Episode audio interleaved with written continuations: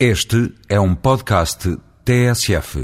Sem dúvida que o tema do momento é o braço de ferro entre os professores e o governo. A crispação, o clima de confronto aberto, gira em torno da gestão das escolas, onde está em causa uma questão de poder, e a avaliação do desempenho dos professores com sensíveis repercussões na progressão na carreira.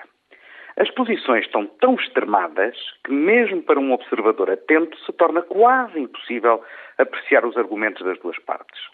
Do lado dos professores misturam-se as posições de quem nada quer mudar, sobretudo da direção sindical, com as dos que até apresentam propostas e sugestões que, sendo bastante críticas em relação às posições do governo, visam, contudo, melhorar o funcionamento das escolas e distinguir os professores em função da qualidade do seu trabalho.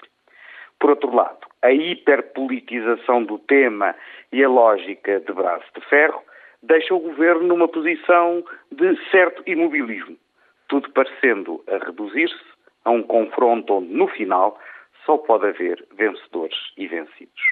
Não é surpresa para ninguém que este tipo de reformas sensíveis que tocam fundo nunca podem ser consensuais. Não foram, aliás, em nenhum dos países onde foram levadas a cabo mas a alternativa ao consenso tem que ser uma via de diálogo.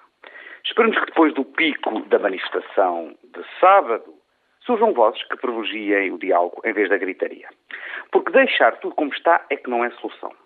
Mas uma reforma para ser execuível tem que contar com a motivação e a mobilização dos seus principais protagonistas. Eu sou dos que continuo a acreditar que, no fim, talvez acabemos mesmo por ter escolas que funcionem melhor, com maior responsabilização dos seus dirigentes e no respeito pelos princípios democráticos. E também um sistema de avaliação dos professores que sirva aos interesses da sociedade e no qual os professores também se revejam.